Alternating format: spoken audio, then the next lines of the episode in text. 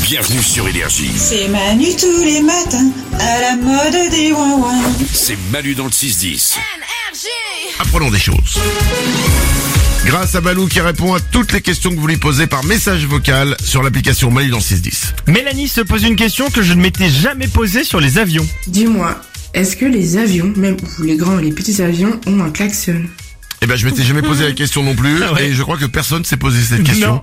Est-ce que les avions ont un klaxon Et bah étonnamment, certains avions ont des klaxons et certains en ont même deux. Et je vais vous les faire écouter. Alors d'abord, je vous explique rapidement, c'est la compagnie KLM qui a répondu à cette euh, question qui leur avait été posée.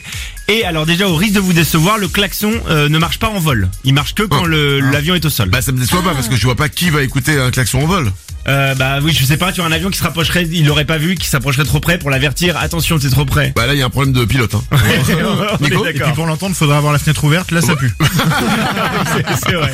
Alors quand l'avion est au sol, les gros avions type Boeing ou Airbus disposent d'un klaxon voire deux. Il y a un klaxon qui est dit mécanique, euh, qui fait un énorme bruit comme un bruit de paquebot. Oh.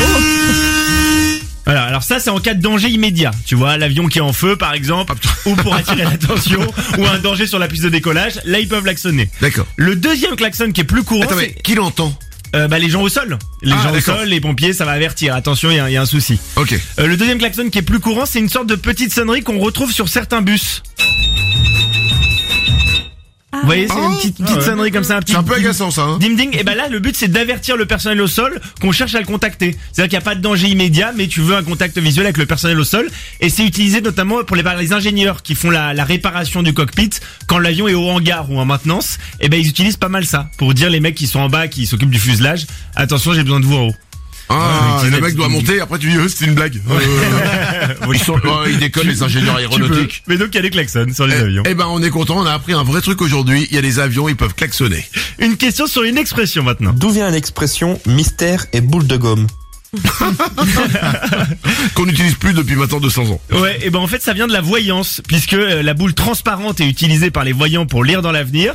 Et euh, si la boule était faite d'un mat- d'un matériau opaque comme la gomme, et ben la voyante ne pourrait rien voir. Donc ce serait un mystère pour elle. Donc ce Ah. serait mystère et boule de gomme. Parce que si la boule est en gomme. ouais, parce que si elle est transparente, elle voit dedans. Si elle l'est pas, elle voit pas dedans. Exactement. Enfin bon, elle voit rien dedans, mais elle dit qu'elle voit. Ok, d'accord. c'est ça. Et tu repars avec 100 euros. En moins. D'accord. Euh, une dernière question. Charlie s'interroge sur les yeux des animaux. Salut Valou, Euh, dis-moi, pourquoi est-ce que certains animaux ont des formes de pupilles différentes de la nôtre Euh, ah ouais, genre les, les euh, tigres, les félins, ils ont la pupille qui est pas euh, horizontale, mais qui est euh, verticale, c'est pas ça Alors les pupilles des chats c'est une fente verticale par exemple Ouais. et les chèvres elles ont plutôt une pupille de forme horizontale. Et il y a une étude qui a été menée en 2015 sur le sujet et en fait c'est corrélé à sa famille. Les prédateurs ont souvent les pupilles allongées à la verticale. Pourquoi Parce que ça leur permet une vue en profondeur et d'estimer avec pression les distances. Donc c'est idéal pour chasser et pour être en embuscade.